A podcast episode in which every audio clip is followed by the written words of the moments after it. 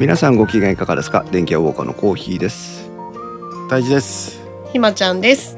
はい、えー、2024年度2回目の配信収録を行っていきたいと思います。よろしくお願いします。はいお願いします。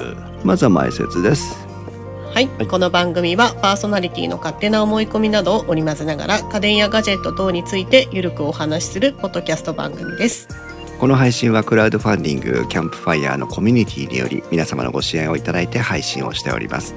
収録時点では今回も少し不思議ないと藤子 F 不二雄先生の描く物語 MCU ラジオのゆうすけ様をはじめ合計9名の方にご支援をいただいております。ありがとうございます。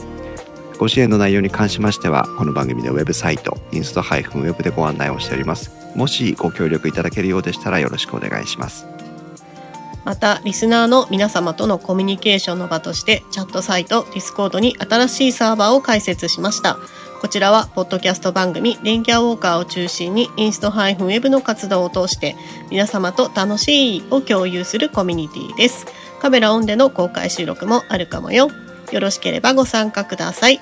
Discord サーバーの URL は番組のウェブサイトにリンクが貼ってあります。ツイッターでは電シャープ電気屋ウォーカーをつけてツイートしてください。電気屋の木は器 W は大文字でお願いします。はいありがとうございます、はい。どうですかこのひまちゃんのスムーズな前説。練習したんだぞ 今回は。で前回俺が編集しなかったからさ。そうだよ。はせっかく編集点作ったのいに、ねえ。うん、流されたからそのまま、公開し 公開収録にお集まりの皆さんお大変お待たせいたしました。えー、と今日は、えー、といつもとね違うメンバーも来ていただいてますけどもたい焼きさんターツさん慎吾さんというねいつものメンバーに加えて河内大津さんとか、それからオカピーさん今日初めてご入あの入っていただきましたけどもそしてトンケイヤさんもね、えー公開収録は2回目？初めてかな、えーご参加をいただいております。どうぞお付き合いください、はい。お願いします2024年1回目の配信はね1月のいつだったか忘れましたけども、うんうん。楽しかったね、うん、収録は2023年の12月中にしておいたものだから。あ。いつもの茶番でございましたけどお付き合いいただいてありがとうございました。ありがとうございます。で今日はですねちゃんと2024年に収録をしてるんですが、はい。えー今日のテーマはシェーバーの選び方2024でございます、はい。お、シェーバーひげ剃りだね。はいはい、うん。胎児はシェーバーって使ってる、何か？いろいろ使ってた。今までね過去は、うん。うん。うんで今は、えー、とシェーバーではない。あそう。何使ってんの？今は普通のあのカミソリ。あーなるほどね。を使ってる。うん。けど電気シェーバーは、えー、と大きなメーカーのは一通り全部使ってまほうすほうほうほう。はいカミソリ使ってる勢が意外と電気屋ウォーカーリスナーさん界隈でも多いね。だね。うん。その今日来てくれてるあのパーソナリティの慎吾さんも、うん。えーとヒゲがそもそもあんまり濃くないからシェーバーを使うまでもないという話をしてくれてましたけどもうんうんううんん。ひまちゃんはシェーバー的なものは使わないよね。あのね全くす知らなくて、うん。うんうん。えっ、とあれね女性用シェーバーがあるっていうのも、うん。ちょっとオープニング前のちょっとしたトークの時に初めて知ったぐらいで、ああなるほど。あのもうね無知すぎて何にも 何にもわかんない。逆にあの私はドラッグストアをこうメインにお仕事をしているのでうんうん。カミソリはすごく知ってます。うん。いっぱいあるよね。いっぱいある いっぱいあるしこう SKU 数めちゃめちゃ知ってるんだけど、うん。うん電気シェーバーは本当に全くわからん、置いてないから無縁ね無縁無縁すぎる、ううんん。うん。そもそも生えてないし。そうだね生えてないしね、そもそもカミソリがさあの結構、い今ラインナップがすごいよね。あのすごい。多いねね。多いね。うカミソリなのに3枚刃5枚刃とかっていうのはざらにあるし、あとうんカミソリなのに振動するやつとかあるよね。ああるる ある。ある。あれがいいのか悪いのかよく分かんないけど逆に怖いなと思うんだけどさ、うん。うん、まあシェーバーもシェーバーというかあのヒゲ剃りも安価で使い捨ててつまりその歯の交換が常にできていることになるから、あのうん。メリットもあって、うん。いいものだなと思いますけども、うん。うん、今日はその中でも、まあ、電気が通ってるシェーバー、ね、男性用のひげ剃りのことをいろいろと取り上げていきたいと思います。はい。はい。かくいう私もねうんうんひげはあまり濃い方ではありません。うんうん。えっ、と1日剃らないとちょっと気持ち悪いツンツンと出てくるかなぐらいでうん2日目から4日目ぐらいまではあんまり雰囲気が変わらないんだけどああそうなんだいいね。あーでもなんかこうなんていうのかなまだらに生えてくんだよ。ああはい、はいうん。なんか綺麗にねこうミシッと生えてる人いるじゃん。ああわかるよ。うん。ねああいうんじゃなくていいなって思うよね。ね思うよね。うん。だけどなんかこう生えても武将髭みたいな感じなのね。あまああまり綺麗ではないっていうね。あーだし、うん気持ち悪いからまあ剃るんだけど、うん。はい、そんなシェーバーあんまり使ってない勢の私たちがでシェーバーを深くえー切り取っていきたいと思います。はーい。2024年シェーバー選び気になるキーワード、うんその1おい。電源供給方法はい。いきなり来たね。はいここがねちょっと変化が出てきてるなと思うんだけどうん。うん太一が今まで使ってきたシェーバーあるいは皆さんがねあのリスナーの皆さんとか公開収録会場に集まっていただいている皆さんが使ってるシェーバーの充電ってどうやって行われてますか、もうそのバラバラよ。おおどんなんだった？め大事。各メーカー全部バラバラだし、あそうだね。えーっと同じメーカーでもバラバラだし、そうだね。それがわしが電気シェーバーを使わなくなった最大の理由よ。例えば皆さんプレステとかさあとは何、うん。何でもいいんだけどあのメ,、うん。メガネ型のさあの、うん。共通の形をしてる差し込みのこうコードってよくあるじゃん？あん。な風に共通化されていればさどのメーカーのどの AC アダプターでも差し込めば使えますよってなってればうんそもそもねあの買い替える必要すらその AC アダプターについてはないんだけどうん。そうよ。今泰治君が言ってくれたようにコードの質感もバラバラ太さもバラバラ長さもバラバラなんだったらものすごい癖がついたりとかほ してしかもあの洗面台の周りってさうん。水気があるじゃない？うん。そうよ。あんまりコンセントとか差しっぱなしとかしておきたくないよねそうよ。そこに対してこの AC アダプターの存在感ようん。そうよ。邪魔なんだよねとにかくね許さんあのなんでさうん松下さんようん前のモデルと今回のモデルでこの字の向きが逆なんだよ。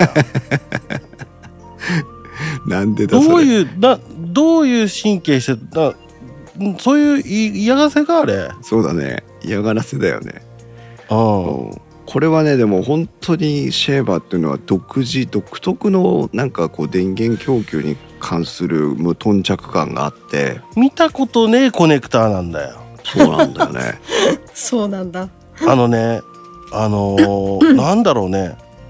本当にこの独自コネクター作るのだけで金かかってるよねっていうぐらいうん。見たことねえコネクター使ってんのよ。ある。それは理由はわかる。正直言うと。うん。その例えば電圧が違ったりさ、そうだね。あのー海外対応のものだったりうん。国内100ボルト対応のやつが微妙に違ったりさ、うん。するのがわかるさそれは。うん。けどそこを統一するのが技術者ってもんだろ 本当同感です。全くその通り。う。でこれ多分今から出てくるからちょっと言うの控えとこうかなと思ったけど、もうん。うちょっと言うけど、うん。全部 USB-C にしろよ。全部だよ。USB-C の話です。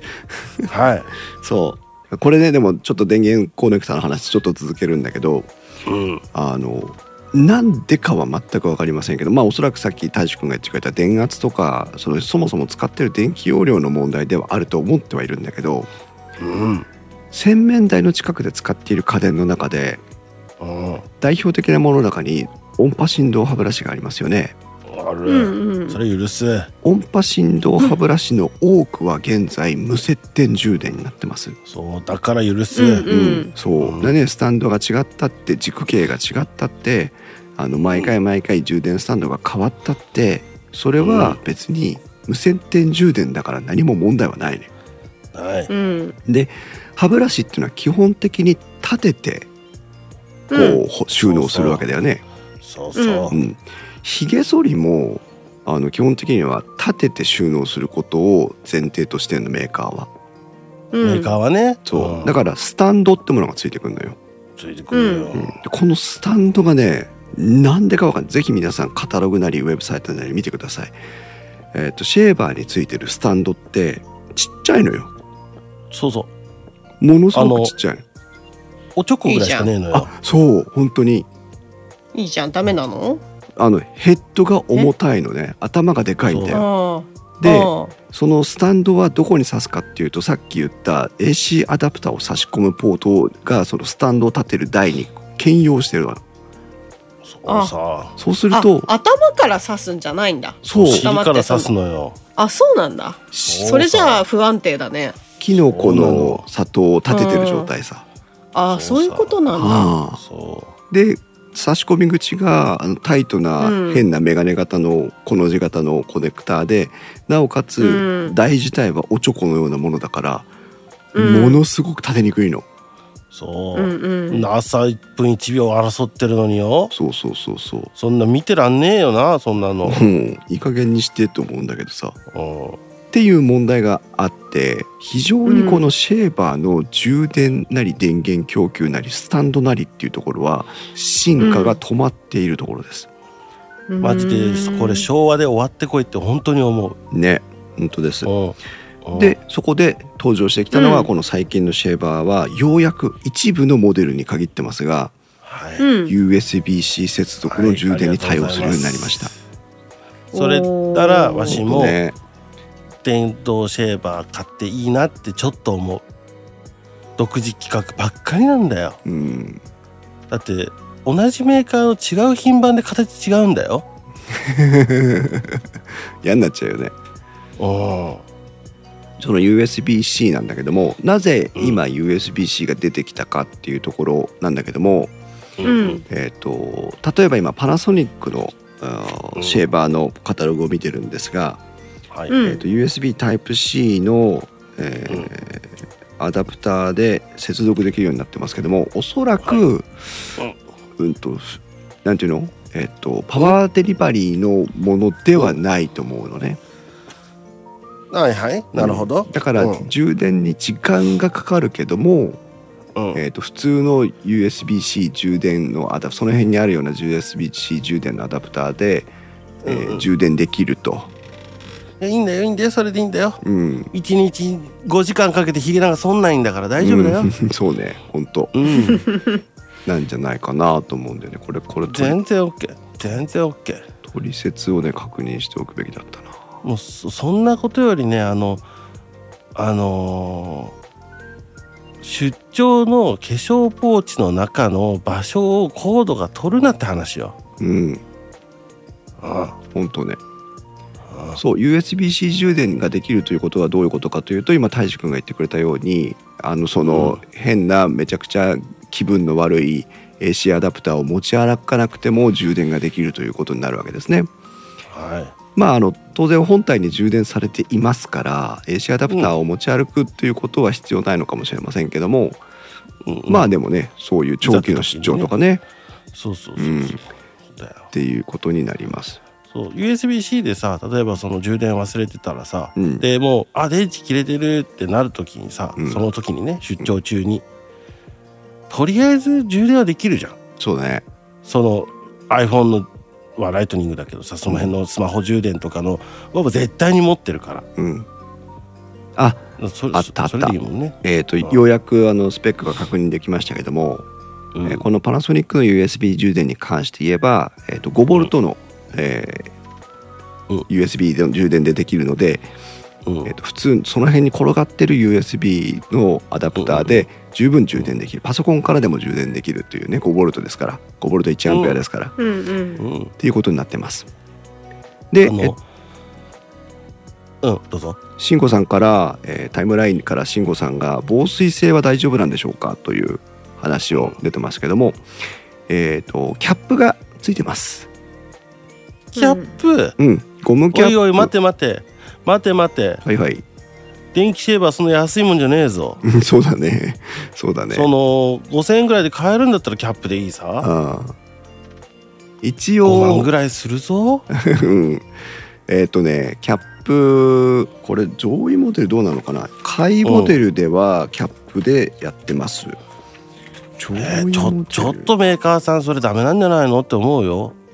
あの USB-C にはうん。一応防水仕様の,、あの USB のメスってあるのよ。うんうんうん。その世の中にね、はい。存在してるの。うん。使おうよ。そうだね。もしかしたら防水仕様なのかもしれませんが残念ながらカタログ上のスペックではそれは確認できません、うん、いやそうだね。慎吾さんがタイムラインに貼ってくれてるけど防水仕様の USB コネクタがありますね。ということで。あのだって iPhone だってねライトニング端子むき出しだけど水に入れたって大丈夫なわけでしょ？ー大丈夫よ、ね。うん、水がついてるよってお知らせす来るぐらい大丈夫よ。そうだね、うん。はい。ただしただし大きな、うんうん。大きな進歩として USB-C を搭載したモデルが一部出てきているということにはなっています。もし嫌な予感しかせんのやけど大丈夫？どういうこと？ハンドマイク型のやつにちゃんとついてる？よそれ。ハンドマイあ大丈夫です。大丈夫です。大丈夫です。普通のシェーバーに USB-C 充電対応のモデルがあります、うんなるほど。うん、例えばですが皆さんにちょっと,、えー、とタイタイムラインにご参加の皆さんには、うん。えー、とちょっとリンクを貼りたいと思いますけどもっとうん。はっとこちら、えー、とパナソニックの、えーメンズシェーバー3枚刃トリマー付き USB 充電モデルというやつで、えーとうん。一番スタンダードな、えー、とスタンダードっていうのは安い方の安い方のモデル、えーこれ今 Amazon 実売で6182円という金額で売られておりますけどもうんうん。だからあの首振りとかもなくてっていうね、うんうんうん。あの本当にシンプルなモデルですが、えー、とこちらは USB-C 充電に対応した上でお風呂でも使えるっていう、いわゆる防水仕様になっています。ああこれターゲットが大学生なんだなじゃうん、そうあそうねそんな感じかもしれないね。あうんあのね高校出てさ一人暮らし始めた大学生が初めて買うあのエントリーのとしてのシェーバーで、どうしようってなる時にあこれ USB 充電できるじゃんみたいな感じで買わせようとしてるんだなはいそうですね。はい、なのでまあ、えー、と USB-C 充電タイプが出てきてはいますがうん。逆にですよ。おう。うん。USB5V1A での充電ができるほど、えーになっているにもかかわらず、うん。無接点充電はまだ来てません。そこだよ。ああこれ後からもちょっと出てくるんだけど本当にねどうにかしてシェーバーに無接点充電がついたらと思いもでも技術的に難しさがあるんだろうなと思う思うんだけども来てほしいね。ね売れうんなんだろうできるだろあとはどれほどの頻度で充電してるのかっていうところもあるかもしれないね。うああまあねそれはまあわかるけどうん。そこじゃあ、あのハイエンドモデルになるとどうなるの？ハイエンドモデルになるとあいい質問ですね。ハイエンドモデルになるとこれも私あの嫌いなんだけどうん。えっ、と専用の洗浄ベースみたいなドッキング。No No 専用のって言った瞬間にねドッキングステーションっていうのがねあるんですよ。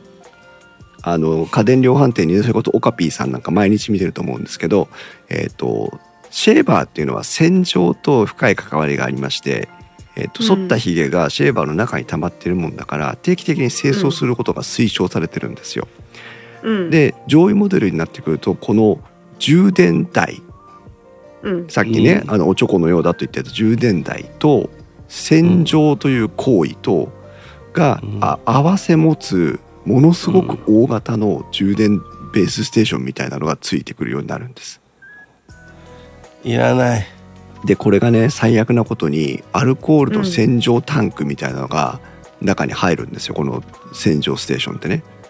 うん。皆さうんんそうか、シェーバーをあまり使ってない方が多いと思うので想像してもらうとどうなのかな。えーフィルターが入ってるんだよね。そうフィルターなんだけどね。どれぐらいの大きさなのかな。まあ言ったらさあのゲームボーイのカセットみたいなもんよ。そう。あーそう。でももっとねもうちょっとでかいのよ。大きいのはあのものとしてはね。サイズ感としてはサイズ感としてはね何が適当かな何が適当かな、ジジッポライターぐらいなんだよね。もっと大きいよあそうなんだ。タバコぐらいある。あそうだね。ね。えっ、とねタバコタバコを2箱あの横に積んだぐらいの大きさ、でうんうん。その中に、えっと、液体がみちみちと入ってます。うんうん。でそれをこのじゅ洗浄台の中にガチョンとこう横からね差し込んであげると、うん。この中の洗浄液を使って、えっとうん。自動的にこのシェーバーの中に溜まったうんひげ剃りカスとか皮脂汚れなんかを洗浄してくれるんですよ。うん。うん。で洗浄をしながら充電もしてくれるという台がついてきます。はい。うん。あただしこの洗浄っていうのが時間がかかる上にうるさい。めっちゃあのね最初マジでビビるぐらいうるさいから。うん、あの洗浄ってさこうなんだろう水牛でさサラサラーっと綺麗にしてくれるのかなとかって思うじゃうん。ん、うん。全力でピーそうそうそうそうそう。これね 男の一人暮らしなら許すけどさ家族は許せないだろうと思うの。あのね本気で心臓と止まるぐらいの最初ね音鳴るから、何の音今のってなるから、うん、本当にうるさいです。あれはこれオカピーさんぜひあのユーザー目線でどういうリアクションがあるのかね聞いてみたい。う んだからえでそうんうんうん。の充電台の方になると無接点ではないんですけど、接点式の充電があって、うん。えー、とそこで一応充電ができるようにななってるので、ううん。んまあ、だから100歩譲ってねその接点を持つあの音波振動歯ブラシのようなすっきりとした充電台を用意してくれたら収納と充電との,、あの問題が一挙に解決するんじゃないかなというふうに考えています。うん。はい、なんかうん。あの洗面台のところでさいろんなものを置くじゃん？うん。その男性だけじゃなくて多分家族だったらさ奥さんのものも置くしさ、うん、そう子ね供さんのちっこい歯ブラシとかあのプラスチックのコップとか置くじゃん？青くね、でそのひげ剃りなんて一番端っこなわけよ。うん、そんなところにねあのそんなでかい充電器みたいなやつドーンって鎮座できるとでも思ってんのか？本当よあの普通にあるさあの洗面台ってよく正面の鏡がパカッと開いてそこにこう収納棚みたいになってるじゃん。うんうんあそこにみちみちとだからね入らない場合もあるよ。入らうち入んないよ。うん、だからあの何？符号符号かここあの 符号専用モデルなのかって思うぐらいうん、あの日本のマーケットの旦那の立場の弱さ全く分かってねえよ。あ本当それ。ああでもその旦那の立場の弱さに訴求した上で所有感を満足させる製品というのも実は出てきているのでこの後紹介していきます。はい。2つ目のキーワード、はいえーとシェービングポテンシャルという。うん。うん、これはね特にあの何か機能性とかの話をしていません。パナソニックの、うん。まあ、ラムダッシュですね。ラムダッシュシリーズのカタログを見ていたら、えーとうん。書いてあったやつでね。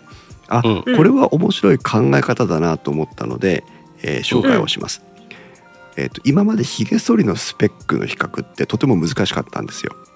うん。ねあのえっ、とストローク数がとかっていうことだったらよくわかるんだけど、うんでもこれはあの何枚刃だしとかなんとかだしまああーかんとかだしっていうのがあってうんこう同じ統一の指標で比較をすることができないのね。うん。まあの、うん。でそこに対してまああの全てを解決はしていないんだけども、えー、と一つのお指標の持ち方としてこのシェービングパフォーマンス、あシェービングポテンシャルという考え方が提示されてるんだけどうん。うんリニアモーター駆動でそのシェーバーが左右に駆動するという行為。うん。うん。うん。この1往復を、まあ、何1分間に何回あるとかっていうのが書かれてるんだけどもうん。うん。パナソニックの上位モデルだと今1分間に1万4,000ストロークあるのね。えっとだから1分に。あごめん1分間。1分間に1万4,000ストローク。うんうんううん。ん1万4,000ストロークってことはなんだ？7,000往復してるってことなのかな、うんううん。ん、かな、うん。そう。それぐらいのあーモーターでえーと刃が動いてます。ははい。うん。でこれに対してね、えっと何枚刃というものをかけるということなのね。まあうんなるほど、うん。で、えっとこの最上位モデルのラムダッシュだと今6枚刃、はいよ。うん、こんなにいるんかいなと思うんだけどさ。使ってたよ。おおすごいね。うん。ヘッドでかいでしょ。でかいでかい。あーまあ。のゴゴルフのドライバーかなと思うぐらい、あ いいね。なんとなく雰囲気伝わるよ。うん、でもこれでかいのにも意味があって肌への当たりが面分散されるほど肌への負担が少ないっていうねあのうん意味があるので広ければ広いほど、えー、と肌に優しいというそのメリットがあるのであと早い、うん。早い。そうだね。それるから、ね、面積が広いからね、なああー。でまあでかいなりの意味はあるんだけども、うん、うんでこの6枚刃。で6枚刃に1万4000ストロークをえーかけると,、えー、と8万4000カットアクションですよという、うん。まあそれだけの話なんだけど、うんこういう計算で、まあ、他社との比較ができるようになるかなとも思います。はい。よ、ただね問題があって、うん。えーとフィリップスはこれはできないんだよね。そうだね。はい。フィリップスえっ、とねブラウンとうん。パナソニックのラムダッシュそれから、えっ、と最近よく出てくる、えっと泉、うん。ドライヤーとかのね泉、うそうだね、ん。この辺りは、えっとシェーバーの刃が横方向に振幅するんだよね。ブルブルって震えてるんだよね。ブルブルっていくの。だけど、フィリップスは伝統的に回転刃を使っていてああなるほど。回る、そううん、回るので。うん。振幅数でのあのカットアクションの計算はできないという。うんことになってます。うん。回転数とかって書いてあるのかな？おそらく回転数なんて書いてないと思うんだよね。1万2000回転とか書いてあるの？わかんない。どこのエンジンだって感じだけど。書いてはいないししかも72枚刃って書いてある、ああそうかそうか。そう。だね。で一概に比較はできないということですね。そうだね。はい。そっか。はい。気になるキーワード3つ目。はい。来ましたよ。皆さんここで、えークイズです、うん。はい、最近の家電のトレンドを電気屋ウォーカーがいつもこう取り上げてるあたりを ちょっと頭に思い出していただいて。得意得意そ気れに気になるキーワードでシェーバーで出てくる新しい機能は何でしょうはい皆さんお答えください機能うんきまあきそうだね機能新しくカタログに載ってくるものがいろいろあるよねみんなね。こんな話もあるあんな話もあるっていうのはあるけどシェーバーにだってもう最近のトレンドはもうこれ言わざ 言言わないともう気が済まないでしょ？うんどれ？W i f i 接続 え違うの？さすがに違う、自信を持って言ったけどさ。うん、えもう毎回毎回だって何でもかんでも w i f i につながるじゃん。そうね IoT でね。IoT でね。そう。え違う？今回はさすがに違う？w i f i につなげてさ何を 何をするの？えだからさっきのさ、うん。お掃除するのとかも家外出してる時にスイッチオンにしたりとあかーなるほど。そうしてくれよ。そっちの方がいいよ。ひまちゃんだって。それはねありだよね。だってさっきさ音大きくてやって言ってたからさ、うん。そういうのは需要がもしかしてあんのかなって思って。これはねああのの各メーカーさん正しいいいいいとこですよ。聞いた方がいいよこれ。IoT 正しいせ IoT だそうよ洗浄を家在宅じゃない時に外出時にするっていうね、うん。面白い面白い。タイムラインであは、えー、慎吾さんがマイナスイオン、うプラズマクラスターじゃないのかえー、とタッズさんはスキンケア長村さんも美顔じゃないか。ねありますそっか。でも違ったのか。絶対当たったと思ったのにな。出たいんだろうどうせ。たい焼きさんルンバみたいに自動で剃る。それ嬉しいやん。あビーって。猫にねピュッて引いたひっついたら大変なことになるで。ーうんこれあの意外とね誰も言ってくれなかったのはねあの動物の作り昆虫の作りから技術を持ってくるってやつを。そっちか。あいやいやあのメーカーはそこ参加してないメーカーだからさ。あ そこも言ってほしかったなっていうね。うん。うん電気屋的に注目ポイントがそのねイオンマイナスイオンか動物の形からアダプトしてくるか、えーとうん。w i f i 接続するかみたいな感じだから、うん。あとイオン出すかっていうねこの4つぐらいですから、えっと、答えが2つありまして、えっと、たい焼きさんの AI、それから、えっと、おさんまるさんとタツさんが言ってくれたスキンケアこれどちらも正解です。はい。まずは AI の方から、えーシェーバーにシェーバーにも AI 機能が搭載されてきています。どこのメーカーや？えっ、とね意外とあれでパナソニックもフィリップスも入れてるよ、マジでいらんことせんでええって。な何何し何すんの？AI ってそれこそ、本当よ w ね i f i より難易度高いんだけど想像が想像がつかない。たい焼きさんボケたつもりだったのにっていうね。ボケてない。どういうことをする？これねでも AI っていうのは、あのじゃないんでしょ？何でもかんでも AI 言い過ぎだろって思います。うん。うん。わかるわかるわかるわかる、AI ではないと私は断言をします。うんマイコンやろ？マイコンついてんやろ？そうだね。えっ、と何をしてくれるかというと,、えーとうん。濃さによってひげの濃さ、その反ってる時の濃さによってえっ、と、随分濃いなっていう時にははあのブーストモードで運転しますっていう話です、ね、いらんことすな パナソニックのラムダッシュのカタログを読ませていただきますと、えーとひげの濃さに合わせて肌負担を抑えながらハイパーな反りあ違うハイパワーな反り味を実現するラムダッシュ AI プラスという機能が載っていまして、うんほんまにいらんことすなやなうん、1秒間に233回ひげの濃さを検知をしてそれによって判断をして、えー優しくカットするかパワフルカットするかの、まあ、パワーのモードの選択をしてますという。あのいいですか、うん。はい。パワフルに反りたいから、うん。こういうハイエンドの6枚刃とかをうん、買ってるの。ユーザーは、そうだね。優しくカットなんかしなくていいし、うん、そもそもひげ剃りなんて常にフルパワーで動いてりゃいいのよ。うん、だって顔剃ってるんだからうん、どう剃ってるのなんてうん。変わられてる方が大変なの、剃ってる側は。うん、そうこね。のほ頬の方を剃ってる時とうん、顎の方とか鼻の下うん、とか反ってる時で回転数が変わるってうん、お前それあの嫌な時に止まるあのアイドリングストップみたいな状態だよって。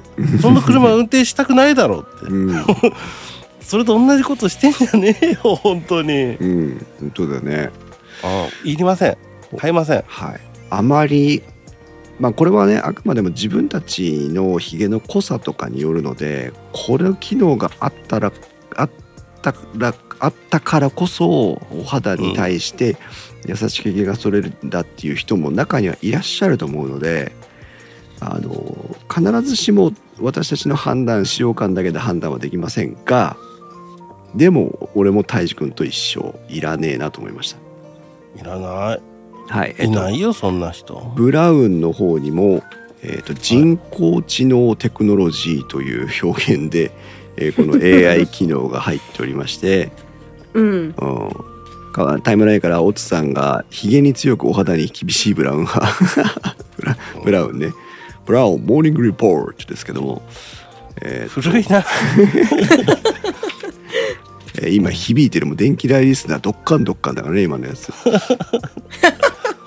えっとねこのどこに書いてあるんだろう、えっ、とその人工知能テクノロジーに関する説明が見つけられない。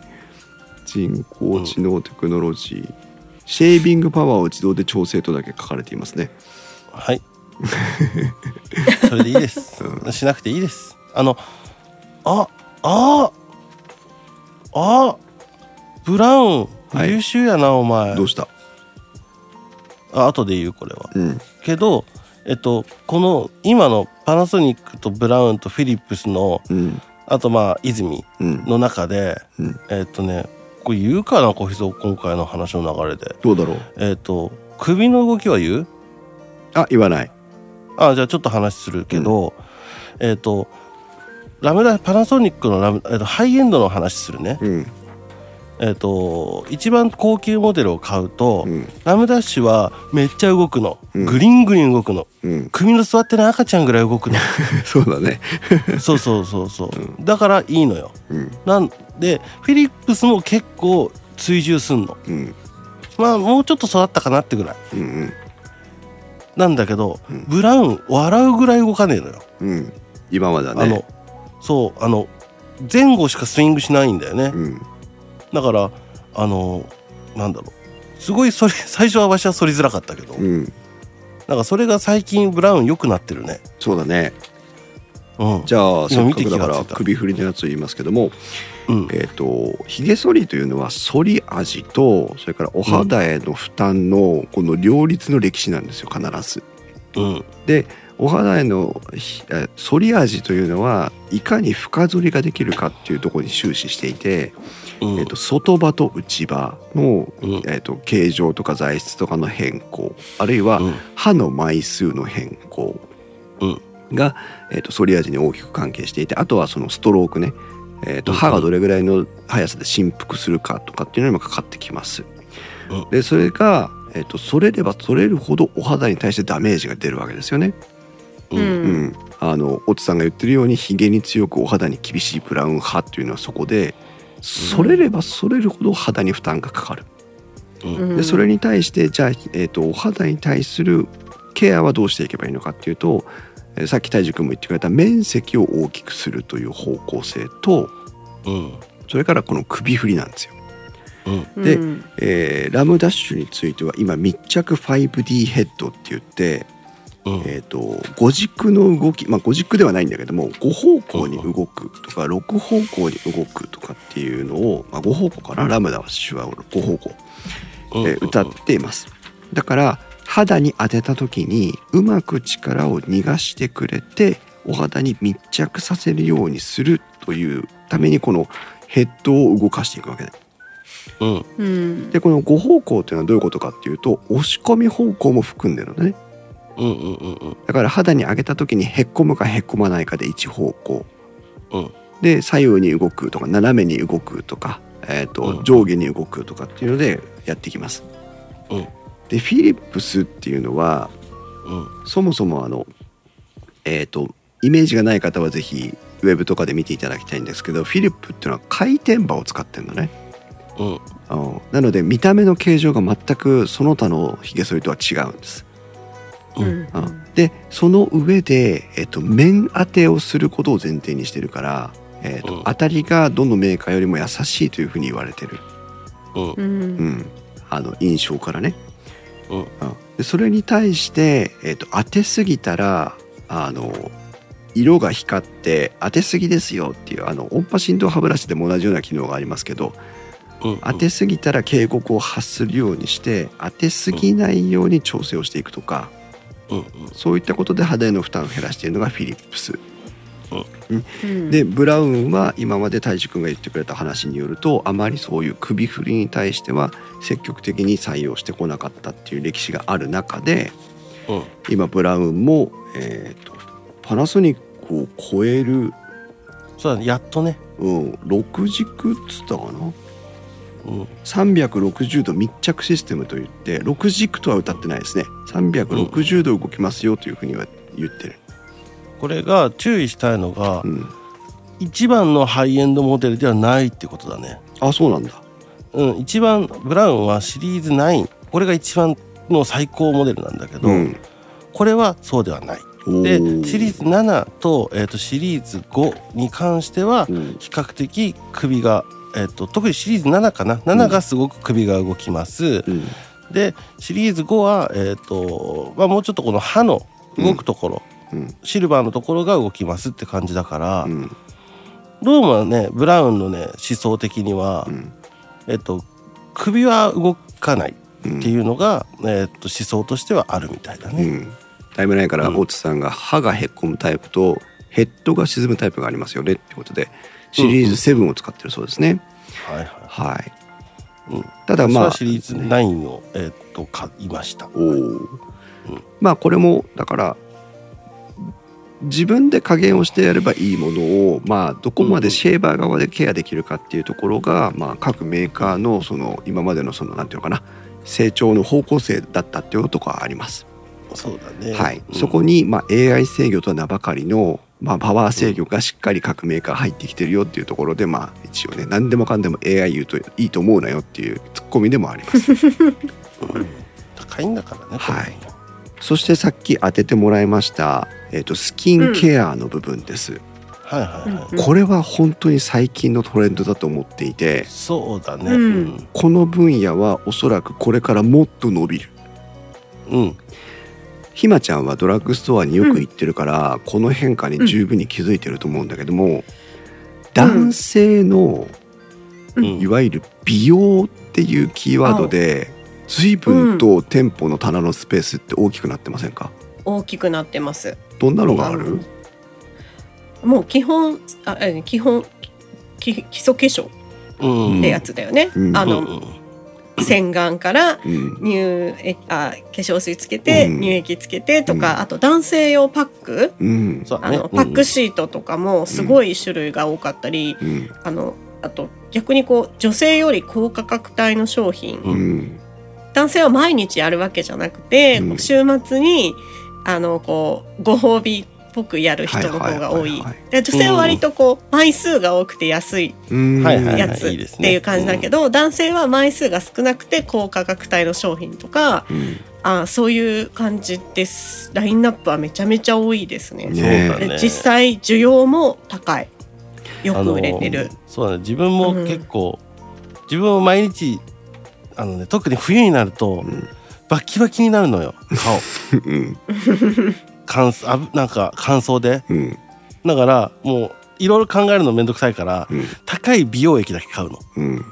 いいね。男性っていうのはそういう意味で、女性よりもまああれだよね。基礎化粧の分野に関してかけられるコストっていうのは女性はお化粧全体にかかってるから そうそうそう割合としては高いんだよね。そう。うん男はバカだから 一点集中で買ったりするから。でもこれみたいなね。あの数年前ですら男性のビジネスマンがネイルケアをねあのネイルのお店に行ってやるなんていうのが話題になってましたけども、うん。うん。今割と当たり前になってきてる感も出てきてますが、うん。特に若い世代の男性にとってあの、うん。美容というものが当たり前になりつつあるという。でこれも私にとって衝撃的だったのでよく覚えてるんですけどもそれまで女性用で歌っていた化粧品に、うん。あの男性モデルがけあの起用されていて、うん。あのうん。男性と女性と同じ比率でその化粧品の宣伝に登場してくるなんていうことももうあるわけですよね。うんうんうん。ある。つまりうん。美容の部分からもう飛び越していわゆるそのお化粧をしていくっていう部分のお分野でも男性というものが新しいマーケットとして認知されてきてるということなんですよ。もちろん。ね、うん。でそれに対してシェーバーというのは男性が使っている美容の家電の代表格なわけ。そうだうん。ね一応そこは君臨してるからね。そう。でこれにスキンケアというテーマが入ってきております。はい。いいですね。うん。はい、えーとですねパナソニック多分全部ついてると思う。美容はえーとねちょっと待ってね具体的にどういうものかっていうところの話をしたいんだけどうん。ブラウン。全然今ね聞いててね、うん。想像はつかない。何何をしてくれんだろうって感じがする。そうだよね。ブラウン。はこの、えー、とシェーバーのヘッドひげ剃りの刃の部分ですよね。内刃外刃の刃の部分。うん。この部分って、えー、と清掃とか交換のために取り外せるんですけどンうん。うん。それを取り外した上でうんうん美顔ヘッドというヘッドに付け替えられるの。なるほど。これ女性のリスナーさんには、えーとうん。美顔器って言ってもらうともっと伝わりやすいと思うんですけど、わ、うんうん。かるわかる、うんうん。光エステのやつだ。そう。えっ、とね美顔器っていうのにもいろんな方式があって、うん。EMS 式というあの要は電気を使って筋肉を動かす系の美顔器もあれば、RF 式という高周波による美顔器もあれば、えっと、イオン式と呼ばれるものもあればスチーム式っていうものがあってであと、ひまちゃんが今言ってくれた光美顔器という光を使ったものもあるわけなんだけど美顔器って実はものすごくバリエーションがあるんです。うん。その中においてこのブラウンが採用している美顔器っていうのは、えっと、シェーバーの振動を生かしているのまず一つは。うん。ほだシェーバーとしてのメリットを生かせてその美顔に活用していくっていうのが一つとううんんこの美顔ヘッド自体は別に電気が通ってるとかってことなくて、えっとうん。磁力かな？磁力の反発で化粧水をお肌の方に押し合ってやるという。うんそういううん。一応仕組み。まあでもあの浸透しやすいらしいよ。まあ、この合わせ合わせ技一本で化粧水をお肌にパシャパシャってつけた時に、うんこの美顔ヘッドに書いたシェーバーでお肌をこうずーっとこう触ってあげるとうん。こうパタパタパタパタってあのねコットンパフでパタパタするよりもうん。お肌に対する化粧水の浸透が高い。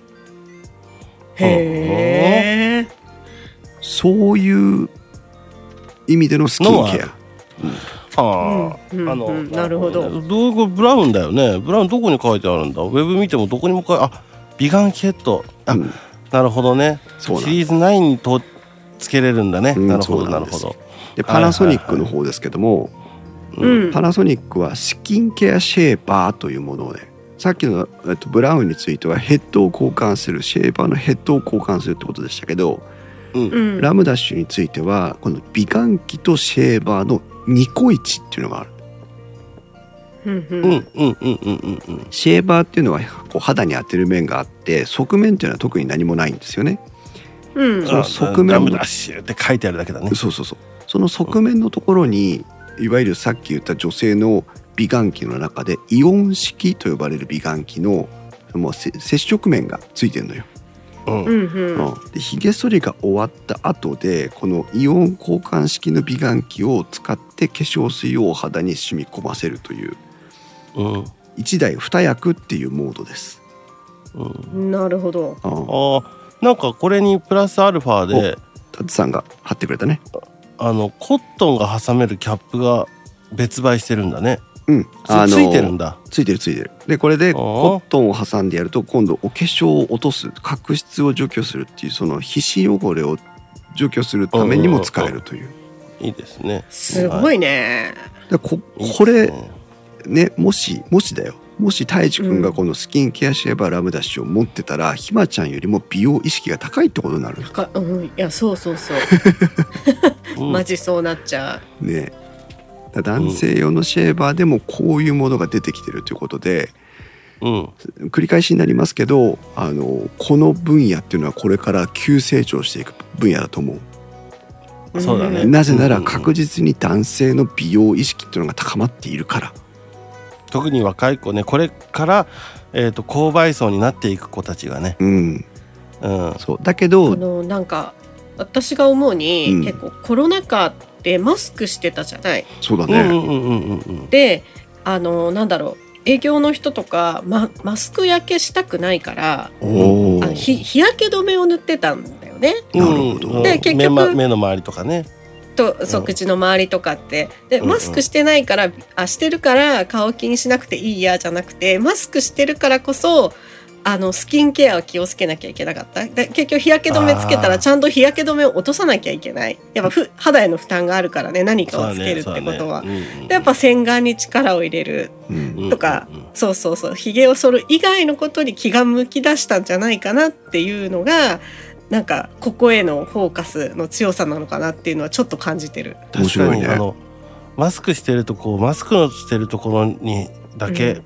肌荒れとか結構してたもんね、うん。そう。ん、あとさあのこれ、あの気分を害さないでもらいたいんだけどマスク美人って言葉があったじゃんね、う。うん。うん。マスクをしてる時はなんかすごく可愛い子に見えたんだけど撮ってみたらっていうのがさあるじゃない、うんうん、ぶん殴ってやれそういうやつ。そうだね。でも男性も きっとうん。今の若い子たちはこのマスクイケメンみたいなものに対して意識があるんじゃないかなってそこは想像の域を出ないんだけどああ、ると思うよ。あると思うよマスクを外した顔で女性に対してその自分が魅力的に見えるかどうかってことに対して意識が向くんじゃないかなと思ってて。うん。うんだか。らマスクを取る時期になってきてるじゃん。まあ、うん。みんなつけてないからね、うんだからやっぱりそのマスク時代のえススキンケアもあったけど、んマスクなくなって自分の顔でひょ勝負しなきゃいけなくなった時代のスキンケアっていうのもあるかなって気がする。うんそうだ。ね、うんまあねマスクしてっていうのはまあもう筋肉マンぐらいだもんねそうだね。まあそういうスキンケアというキーワードがシェーバーにも入ってきてるんだなっていうところも押さえておきたいところです。あの、はいスキンケアのところでちょっと補足はい。です、はい。うんうん。えっ、と洗顔ブラシうん。がよくあるのね、あるね。えっ、と、うん。ぐるぐる回るやつ。はいはい。うん。これ買う時に気をつけてほしいのが毛がドーナツ型で生えてるやつをできたら買ってください。なんで？これ回転するやん。うんドーナツ型じゃなくて全部中まで毛が詰まってるとうん。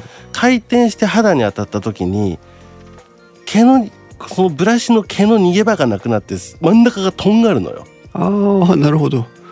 でそれがめちゃんこ痛いのよ。とそうは使ったことあるんだね。そうドーナツ型だとうん。内側が何も生えてないからそこにこうみんな逃げていくんだけど、あ中までびっしりのやつで回転型のやつはマジでそこが痛くて使うのやめたから。なんだこりゃっつってポイって。あそうか。ぜ ひなんかついてきたおまけでついてきたんだけどね、参考にしてください、うん。はい、意外とあるのでお気をつけください、はい。もう一個気になるキーワード最後になりますが。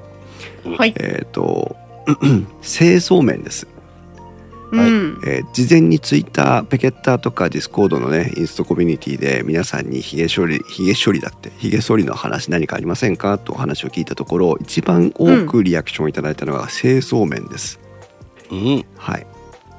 えっ、とですね流しの PDC サポーターさん今日はあの来ていただいてませんが、うん。えー、とフィリップスを使ってて説明書を読んでないんだと思いますが内場の清掃をしない人が多いですと切れなえ？い切れないって言って持ち込んだシェーバーの大抵は内場の周りに、えーものすごくひげが詰まってていい。もう取れないぐらいに固まってると。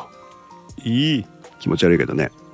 うん、追光拓磨さんはフィリップスを愛用してますが掃除はひげかす取り除いた後軽く水洗いをしてから食器用洗剤を使うと汚れがよく落ちますよってことが書いてありました、うん。はい。そんな風な感じでえっ、とこの清掃面の話題っていうのも結構あります。うん。うん。だからねさっきもあのほらでかいドッキングベースみたいのがあるって言ってんじゃんね。うん。うん、だからせそう髪シェーバーと清掃というのは切っても切れない縁があるわけなんだけどうん。意外とこの清掃が面倒くさいとか意識が向かないとかっていう方が多いんだね。うん。あそう。わし結構好きだけどね。あおあの清掃がね。あ、うん、たまたまだけど今日した。あそう。あ結構の自分でほらひげそうひげ少ないとかって言いながらも結構たまるよね。たまるたまる、うん。たまるしあとはねあのなんだろうわしもう風呂で剃るのよ。うん。ガーッと。うん。ていうかあの洗面台の前に立たないのよ。なるほど。ほぼ。うん。だからそうだね。風呂でやるから剃った後にもうそのままガーッと剃った勢いでうん。カパッて外してあのその場でもう洗っちゃうの。ジャーッと。ねザー。そうそうそう。でそれをお風呂の窓のところに置いとくのよ。外した状態で。なるほど。で乾かしてるみたいな、うん。それはいいかもしれん。そうっていうのをやってるから、うん。まあ、特にあまあわしはもうそれそのそそういうルーティンになってるっていうだけだけどね。そうだね、うん。これね、ん。あのフィリップスとあじゃないやパナソニックとブラウンはね泰治君が言ってくれたやつがねできる。うん。フィリップスは回転場だからねものすごく中複雑なのよ。そうなんだよねあれね。ねあれがちょっとデメリットだな、タイムライン怖いんだよねしかも、うん。タイムラインから落ちさんは全自動で刺しておけば綺麗になるやつ使ってますがうちがたまに全部バラしてやってますっていう。やっぱ全自動はやっぱそういう意味では清掃性高いんだねそう。でもさその全自動でガチャってはめとくわけじゃない、うん。うん。うん。でそのガチャッとはめたそっちもそう結局はお掃除しなきゃいけないじゃん。うんとねさっき言ったせ洗浄液が入ってるタンクにヒゲカスがのうんこう移っていくのよ、ああ、そう中にね。フェルトみたいなやつが入ってんの。うん。はあ。あ。でそこにねそのヒゲとかのカスが全部そこでこうフィルターされてる、排水口みたいな感じでうね。んそう。そう。でそれごとボンって捨てるからねうん。最後は。ああ、あ、そういうことなんだ。う。ん。じゃあやっぱそれは楽なんだ。そうだね、まあまあまあね。うん。タイムラインからオカピーさんがヒゲカスと皮脂が固まり不衛生でかつ反り味が落ちるので定期的な清掃をお勧めしていますというふうにごアドバイスをいただいております、おうん流しの PG サポートさん来てくださいましたね、うん今ちょうどあのフィリップスの清掃のお話をしているところでした。はい。そう。で皆さんねこれあのひげ剃り味にものすごく影響が出るのでもう皆さんがおっしゃる通りなんですけど、えーとうんせっかく高いひげ剃りを買っても清掃しなければ何の意味もないというふうに今日改めて思い直していただきたい。そうだよ。うん、で、えー、ともう一つあるのが洗浄した後で油を刺すか刺さないかっていうことなんですけど、うん。うんこれあのは刃って金属と金属が擦り合わされてこうひげを剃っていくんですよね。うんでハサミみたいなもんだからね。そう洗浄、お湯とか洗剤を使って洗うとこの油を落としてしまうんですよね。う。うんんまあ落としたいんだけど落としたいんだけど、うんで皮脂は落ちるかもしれないけど一緒にその刃先を保護する油も落としてしまう。うん。うんなのでうん。うん。えっ、と一番理想的なところは各メーカーがシェーバー用に出している機械油っていうのがあるのでうん。目薬みたいなやつ入ってるな。そうそうそうそれをちょんとこう足してあげると本来は一番いいんです、スムーズなんだよね。うん。ただまあ刺さなかったからといって刃先の劣化がそれほど激しいかといえばそうでもないので、うん。えー、とそのメンテナンスを油を刺すというメンテナンスを怠ったとしても、えー、とんひげ定期的な分解洗浄をした方がいいよねといううん。うん。うん。というふうには思います。はい。ちょっと待って喉が。うん。うん。うん。はい大丈夫、大丈夫。はい。で、えっ、と、最後。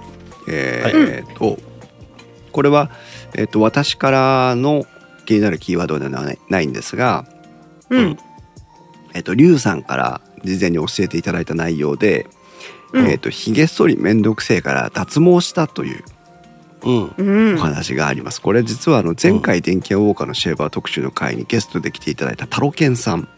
うん。うんタロケンさんはあの通称ヒゲゲストと呼ばれるほどヒゲが濃い人なんですけども、だよ。うんうんだけどタロケンさんも脱毛してんの。うん。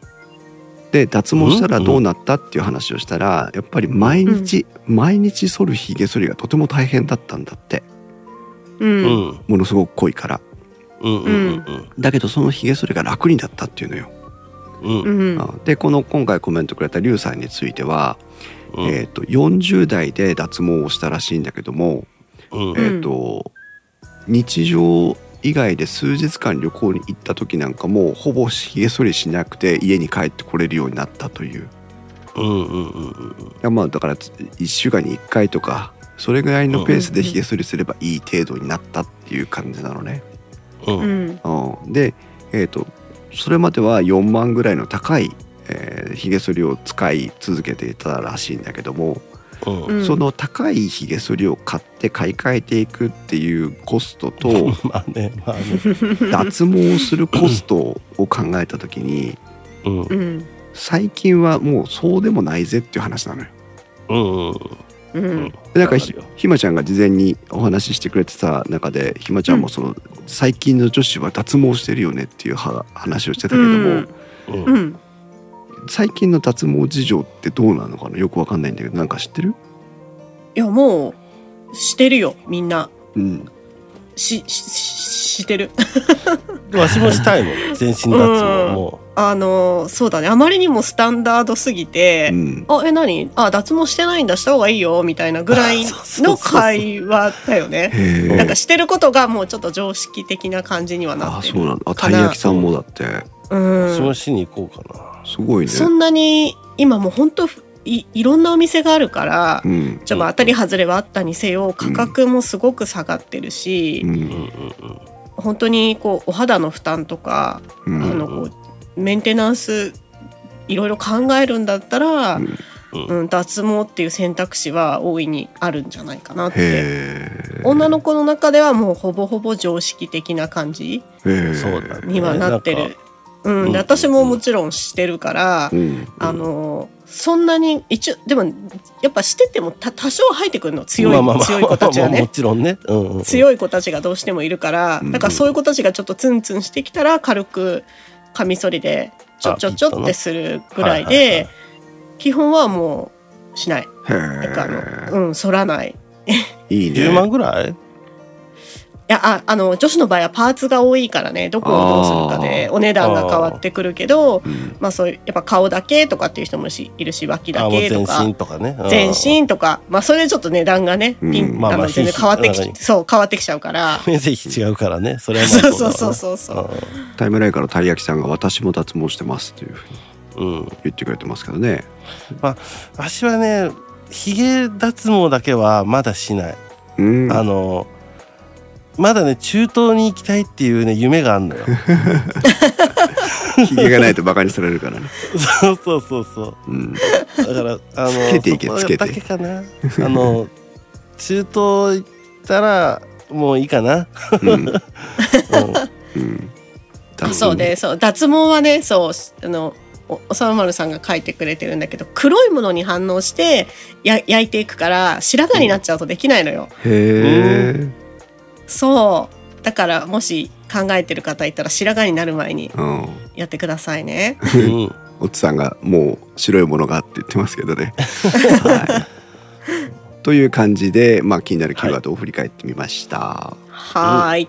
ちなみに、えーとシェーバーの性能を語る上で、まあ今お話ししたね、うんうん気になるキーワードの中で十分語れてるんだろうなと思うんですけど、うんえっとシェーバーってどうやって選んだらいいのっていうと、うん。えーもう一言で言い切ってしまえば肌への負担を最小限にしてどこまで深取りできるかっていうことを、えー値段があるいはモデルのラインナップが対応しているということなんですね。うんうんうん。なので、そうだね。えー。そう自分のひげの濃さに合わせてなんか高ければいいっていう風に考えがちですけど、うん。えーとそうそ深取りをしないあるいは肌に当てる時間が短ければそもそもそこまでのその、えー、と金額投資のコスト投資をするほどのモデル選択をしなくてもいいと思うのでうん。う。ん自分のそのひげの状況とか肌の面積とかに合わせてまあ安いモデルでも別に安心して買ってくれればいいかなとも思うし、うん。えー、と高いモデルを買っただけの効果はあるなとも思うのでまあそうだね。あのうん。それよりも多分あの歯？うん。交換歯？を頻繁に頻繁にというかそのちゃんとメーカーの言うぐらいでうん。交換してあげる方がうん。あの何？切れ味が続くからね。そうだね。高いのを買ってこううん。無頓着に3年4年とか使うぐらいなら安いモデルを2年ごとに買い替えるぐらいの方がうん。なんかなんか満足度は高い気がするな。そうだね。流しのうん。PC サポーターさんがタイムラインに書いてくれてますけども交換場って意外と高いんですよ。うん。ここもねなんかあのインクうんうんインクジェットのインクで稼ぐみたいなさ、うん。いうことがあるからうん。あのなんともなんかこう賛成も反対もできないところではあるんだけどもう少し安かったらいいのになと思うんだけどねあれもさっき言ってたさ自動洗浄だったらそのフィルターもコストとしてかかってくるわけでしそうょ、かかってくる。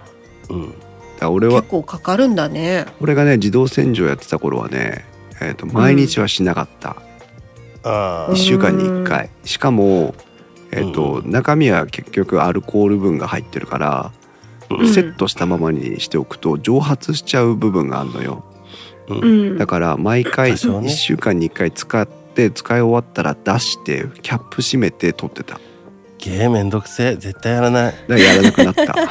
絶対やらない、やらなくなったです、う、うん。ん、100発100中でやらないわ。流しの PC サポーターさんあのシェービングの方法ってまだ話になってないのでよかったら書いていただけるとうん。オカピーさん内側内歯外歯を両方変えるなら新しいものに買い替えた方がお得だったりします。そうですよね。だいたい外歯が5,000円ぐらい内歯が4,000円ぐらいみたいなイメージありますけど。そうそうそう。でそれとそれって一緒じゃなくて別々なんだ。別々なんですよ。あのえっと外歯の方が早くねあの傷んじゃうはず。うん。だからえっとどどっちだったっけな？なんかちょっとごめん反対言ってるかもしれないけどうん。なんか片方の方が早く傷むからそっちから変えてねみたいなイメージだった気がするね。うん、それもそんな認識です。でもさっき、うん。あの冒頭でご紹介したえっ、とラムダッシュのエントリーモデルなんて実売がまあ7,000円切ってるわけですから。まあ本体買い替えた方が安いわな。買い替えても安いんでね、うん。まあで今寿命がだいたいメーカーにもよるけど、えー、と2年ぐらいかなとうんうん。思うので、あの外場のね内場外場の寿命が。だからもうほんと買い替えた方がいいかなっていう気はする。うんうんうん。流しの PC サポーターさん軽く当てるだけでいいんです。説明書を見ずに思いっきり刃を力士のパンチかってぐらいに当てて反ると外場をダメにしたりしますね。ああ。あの外場が挟まれちゃうからねあー肌とあの内場のダブル攻撃で。なるほどね。それ痛むわな、あー優しく当てていきましょうといううん。うん、まあ深剃りしたいのはわかるけどね。うん、はい。という感じでございます。はい。で、えー、とですね、今回は特に各メーカーのどれという話はするつもりはないんですけども、うん。その中でもいろいろと気になったモデルがあるので、いくつかピックアップしてお話をしていきたいなと思うんですが、はい。はい。まず最初にパナソニックのですね、えーこれはあの、あ見たことあるっていう方も多いんじゃないかなと思うんですけども、うん。はいはいはい。えーパームインという新しい、全く新しい形をした、えーシェーバーが登場しました。エアポッツプロね。AirPods Pro そう。AirPods Pro のケースみたいなやつ。ですけどこれね、今までのシェーバー高級シェーバーと言った方がいいね。これ随分高いんです。えー、と高級シェーバーのラインナップは、えー、と高級感っていうのはねあのいわゆるシェーバーの形をしているっていうところとハンドあとハンドマイクのね。ハンドマイクのような形をしているものとあと5軸だ6軸だっていうぐらいヘッドが動くっていうことがポイントでしょ？うん。うん。それに対してこのパームインというラムダッシュはヘッドは動きようがないんですよ、うん。だって手持ちのねそう AirPods Pro を肌に当ててんのと同じような形ですからあれだね。なんか、毛玉取り機みたいな。あーああそうだね。その通り。毛玉取り機です。できゃあの誤解を恐れずに言うと1,000円とかで買える安いシェーバーうん。そううん。に近いイメージなんだよね。うん。手に包み大好き。手に包み込むような形では使うというもの、うん。はい、これがね、えー、と今爆売れしております。なんで？へー。わかんねえわもあーもう爆発的なヒッうわトかんねえわマジで。でもこれ、機能が単純ってことは価格帯も低いってことなんだよね。えーと。これ3万とか4万とかします。だからだからあの一丁前のラインナップと同じぐらい高いあの歯歯はいいやつ積んでるのよ。ん？あ、そういうことなの、そう。歯歯の部分をいいねつ積んでるのよこれ。うん。いやでもこわしは結構あのあれだけどねこうじゃなくてあの昔からあるさあのブラウンのあのくるんってやるやつあんじゃん。安いやつ。あ乾電池で動くやつ。あはいはいはい。あれが昔から好きだったけどね。ちょりちょりちょりちょりちょりちょりってやつね。車のポケットによくあの1個入れてた。であの出張中にさはい。あやべひげ吸ってねえやった時にそれでジージーってやってうん。営業先に行くとかってやってたけどこれがねどれほど売れてるかというと、まあ、あのこれは今、えー、とどこの記事なんだろうな、えー、と記事を参考にしてお話をしますけども、えーと4ヶ月間の販売想定の12倍、えーはあ5万2,000台の販売をしているということでこうシェーバー今ねシェーバーの中ではもうお化けヒットなんじゃないかなっていうぐらい売れています。まあねでもなんで。えだからやっぱ若い子はうん脱毛してるからライトでいいんだよ。ライト層なんだよみんな。これはねあのそうでもないの？シェーバーってあまりにもシェーバー前としすぎてたんで今まで。それはいいじゃんわしは好きだよあの銀銀のツヤツヤのうんいかにもですは好きだよ、そううんこれがさっき大志くんも言ってくれたけど、男性のねおっさんの家庭内のポジションそのシェーバーが洗面台付近に確保できるスペースっていうものは異常に小さかったわけだよ。まあ箸一本置かれてもなんでこんなもん置いてんだよって言われるからな。そう。でそこに対してこのラムダッシュのパームインというのは非常にコンパクトな形状でなおかつ置いてあっても目に引っかからない。邪魔さがないっていうこと。うん。でまあね蛍光黄の黄色とかじゃないからね。そう。で外観も質感にこだわっていてあたかも大理石のようなこうは質感がある外装になってるのね。うんうんうん。そういうことは、えー、と自分がこれからこう朝身支度をして自分のこう整えてそそういうことだからフェイスケアとかをするような時代になった時に、うん。えー、と自分の気持ちを上げてくれるっていう行為がシェービングにも必要だよねっていうアプローチなの。ああそのやらないといけないっていうマイナスをゼロにするんじゃなくてそうそうそうそうゼロを1にすしたいって気持ちなんだ。そうそう。だから毎朝この高級感があって可愛くてスタイリッシュなもので自分を磨くんだっていう行為に対してプラスポジティブなイメージを持たせたいという提案なのさ。うあなんかミニマリストみたいなイ。メージやな。し白には200色あんね。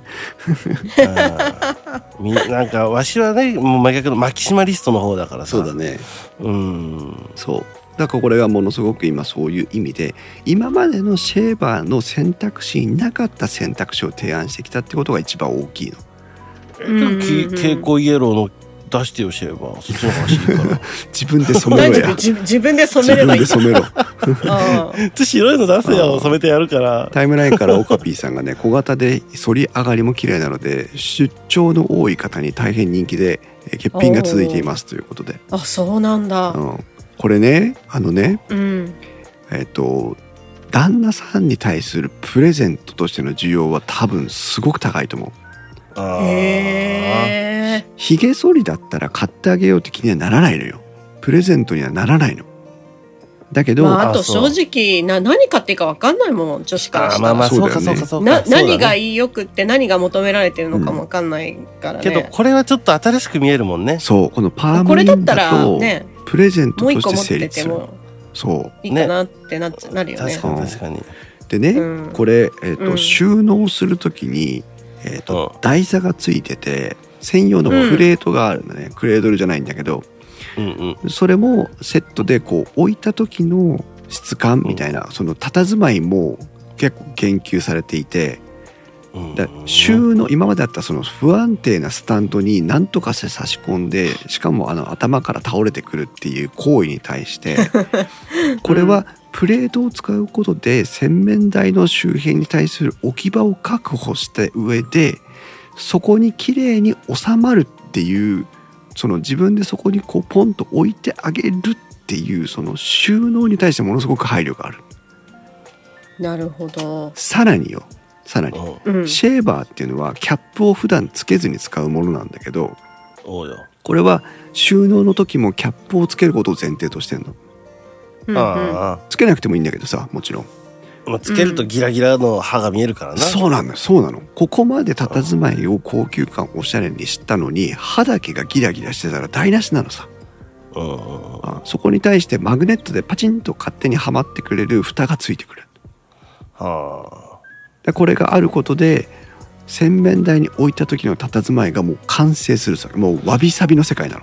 あなるほど。うん、でもこれが要はシェービングっていうあの一日のライフサイクルの中でどうしてもやらなければいけない行為から自分をケアするトリートメントしていくっていう癒しのタイミングに切り替わるっていうところがこのパームインがあ訴求してきたポイントなのさ。まあまあね、うん。うんこれはね大きい。ものすごく大きい。あのフェイスケアが、えー、と主流になっていきますよって言ったもの以上にこれはすごく大きい一石を投じてるうん。ただねなんかいいね。うん。大絶賛、うん。私大絶賛ですこれは。そう今、うん。今言った内容でものすごく大絶賛。うんえっ、とそそうは言いながらも気になる点がいくつかあってうん。まず電源スイッチ。うん。電源スイッチがこれ底面についてます。なんでやねん。そうなんでやねんと思う。横持つんやから、うん。おにぎりをそこで持つやついねえだろ食う時ほんにとそこ。なんでボディの梅干し側がある面にところに。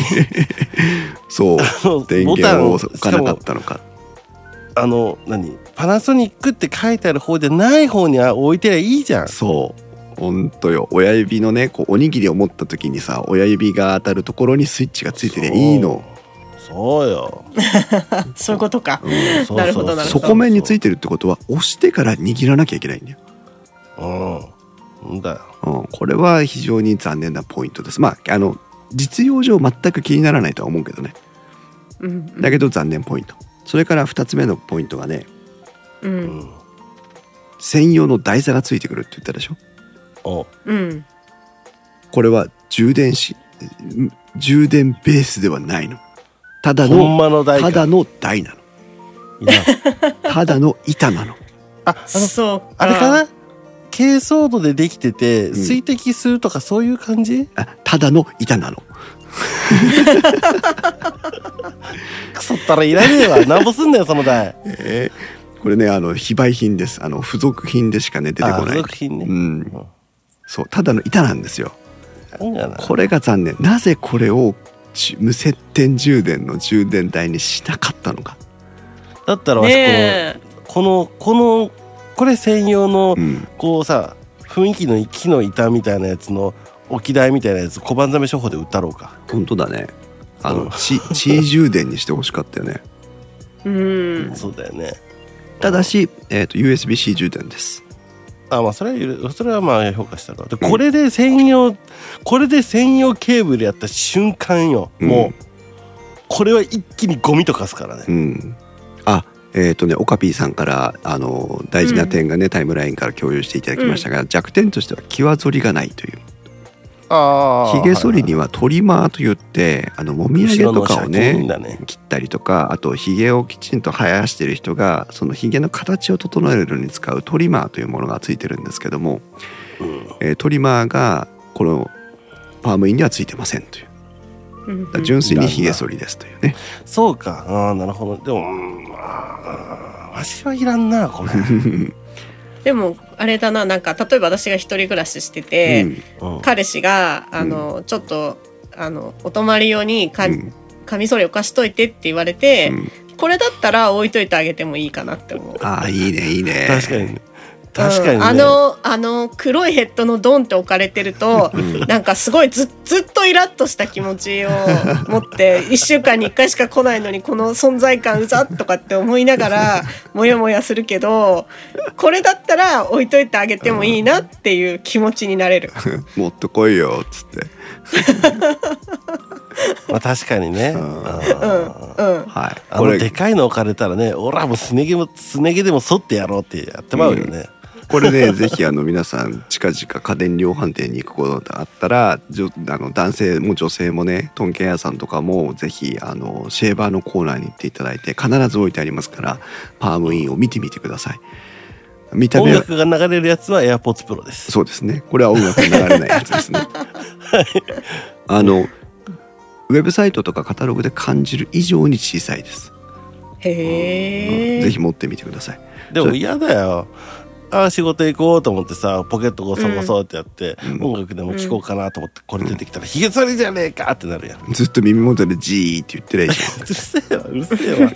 電車で隣の人ビビるで。ビビるねこの人ひげ剃り始めたんだね そして2つ目ですけども同じくパナソニックなんですが、うん。えーと私は次ヒゲ剃り今もね割と立派なフィリップスのやつを使ってるんですけどうん。次買い替える時はこれに行こうと思ってます。えースタンダードも先ほど紹介した USB-C 充電が可能でお風呂場でも使えるスタンダードモデルという一番安いラインナップのまあ一番安いちょっと誤解があるな。えっ、と安いラインナップのエントリーモデルの、えー、ヒゲ剃りです。うん。でなぜかというとこれ見てみてほしいんですけど今までのシェーバーのようなハンドマイクの形はしていながらものすごくおしゃれじゃない、つるんとしてるな。ねうん。ヘッドが動かないからくびれがついてないだけっていう話なんですけどそれにしても、色合いとか質感っていうのがとてもいいです。うん。で大樹君が言ってくれたように大学生とか新社会人のような人をエントリあターゲットにしてるあデザインなのかなとも思うんですけどうん、うんひげ剃りやっぱりもう少しおしゃれになった方がいいよ。まあな、うん、でこれが安い。頭動かないとやっぱわしダメだな。あそう？ん、う、うん。そうだね、まあ、この辺がね私の注目シェーバうん、ーうんうんうん。でした。うん。はい。うんうん。はい。まあそんなところでねあのあとブラウンとかフィリップスとかこういうあ泉とかのカタログはあるんですけども特にこれというような、あ一つだけもう一つだけ言っとこうかな、えっ、と、ブラウンもフィリップスもすっ飛ばして泉ですけどもうん。はいはいいいですね。好きですよ。いいですね。これはちょっと改めてね。うん。ちょっと今共有電しました気屋ウォーカーっぽいよこれは。そうだよね。うん。えーっと。泉のサイトさあの、うん。いきなりマクセル泉うん。のサイトを見るとさいきなりこれが出てくるのよ、画像がね。うん。でわしシェーバー探してたのでさこのこの左のおっちゃんが持ってるさ このあのワイヤーカッターみたいなやつ 見るとやっぱなんかこうこれとこの右がヒゲ剃りなのがちょっと対比がすごいよね。面白いよね。メーカーのね。そう、うん。この電何ワイヤー切るやつとヒゲ剃りが並ぶっていう、うん。面白いですよ。メーカーがいいですね。うん。はい。えーっとぜひね皆さんにはねこちらです。泉といえば。あはい慎吾さんお疲れ様でした。ありがとうございますはい。はい、泉といえばですねあのいろんなシェーバーを用意していますけども、ミルスペックというのが最大の魅力でございまして。はいなんでなんで？それはどういうこと？ひげ剃りに対してミルスペックという言葉をね聞いたことある方もない方もいらっしゃると思うんですがミルスペックというのは米国国防総省の調達基準と言われるものがありまして、えーはい。つまり米軍で使うのに、えーこれだけの条件をクリアしていなきゃいけないよっていう堅牢性を中心にした評価基準があります。はい。この、えーアメリカのミルスペックに準拠しているヒゲ剃りというのがこの泉が出しています。V シリーズと呼ばれるこのシェーバーでして、えーと男の子ってこういうのが好きなんでしょってやつですね。だね。そういうことだね。あれねなんかちょっとちょっとや外じゃ壊れないよみたいな。そうそうそうそう。ヒゲ剃りちょっとやちょっと壊すやついねえよって思うんですが、うん、うん。対衝撃性とかですね。対,、えーうん。対音対圧対振動、うん。そういうものを防水性能も含めてですねえーとマイナス21度やマイナあプラス63度の環境下でも、えーと十分に使うことができますし、ひげ剃らねえからそんな極限状態で。好き好き。すごいそういうの好き。そう。マイナス10度の中で凍結させた状態からでも使うことができるようになっております。あー大切だよ。いやいやひげ生やしときたいから寒いから。いやひげ凍るからね寒すぎると。マジでねひげがちょっと生えてるだけであったかいんだからねあれ、うん、そうね。顔周り。そう、ん。それから 40G の衝撃にも耐える設計になってまああ大切だよ。いやいや人死んでるからそれもう。剃る側が死んでるからぺっちゃんこになってるからす。そうだれね。こういうのもね、あの、いいな待ってこれちょっとさ全部さ男の子が好きそうなヒーローカラーなのいいね。あそうす。いいよね。徹底してるよこれめっちゃいいよね戦闘機の外でひげ剃るの？中に乗らずに。うん、外でね、マッハ。紐、つけられて。マッハみたいなとこでね。うん。はい。まあでもあの、真剣にものづくりをしておりますので泉のねあのごめんなさいね。あの面白おかしく取り扱ってますけどもあの非常に素晴らしいひげ剃りなのでそこの誤解なきようにしていただいて。そうね、うんまあでも絶対開発者も狙ってるよねっていうところはあの共感していただけるんじゃないかなと思います。好きだよもうこれは。もうもう一個のさハイエンドのやつのパページ見るとさ、うん、もう他のシェーバー殺してるもん。本当？どれどれ？開いてみ？まずさしあの、うん。シェーバーのヘッドみたいなやつがもう足元にいっぱい転がってんのよ。本当だ。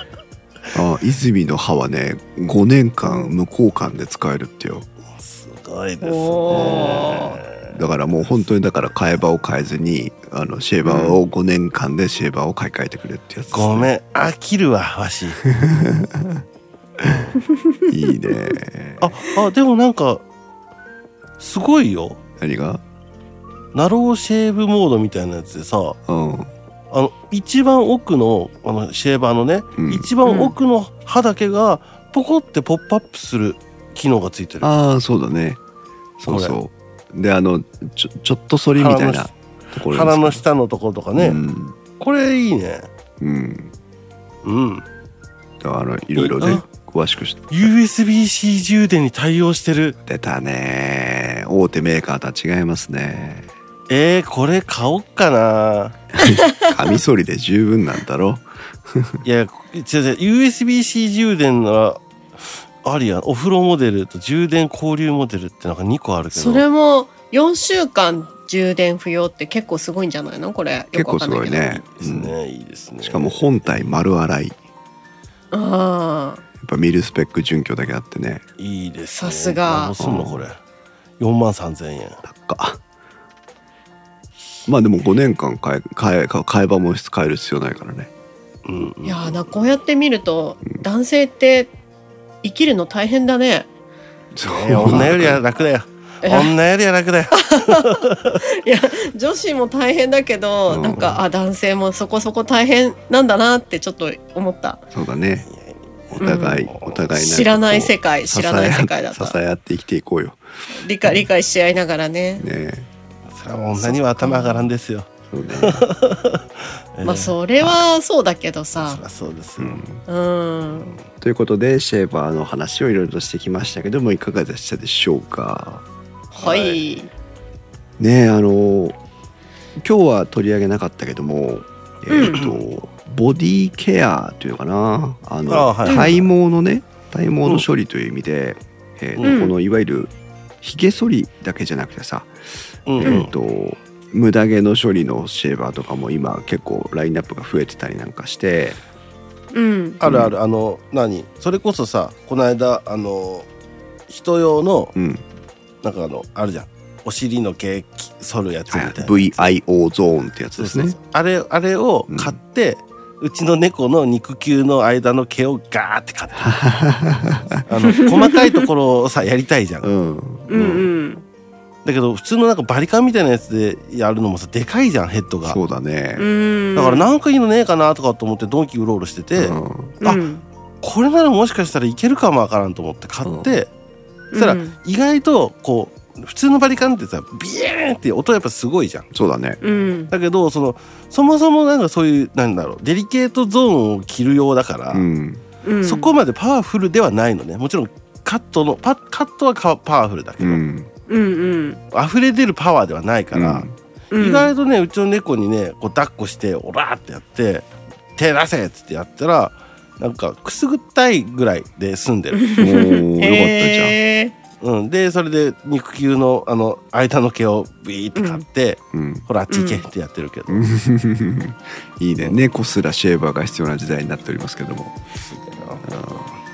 でこれであの皆さんも男性諸君は次のねシェーバーどういうふうに選ぼうかなっていうのをあの今の知識を頭に入れた上で家電量販店に見に行っていただけるとちょっと面白いかなとも思いますし、はいえーとう女性の皆さんは男性にねこうプレゼントとかもしする機会があればあーそういうのに適したモデルも出てきてますよっていうこともありますので、えーまあちょっと興味を持っていただいて家電量販店に行っていただければいいなと思います。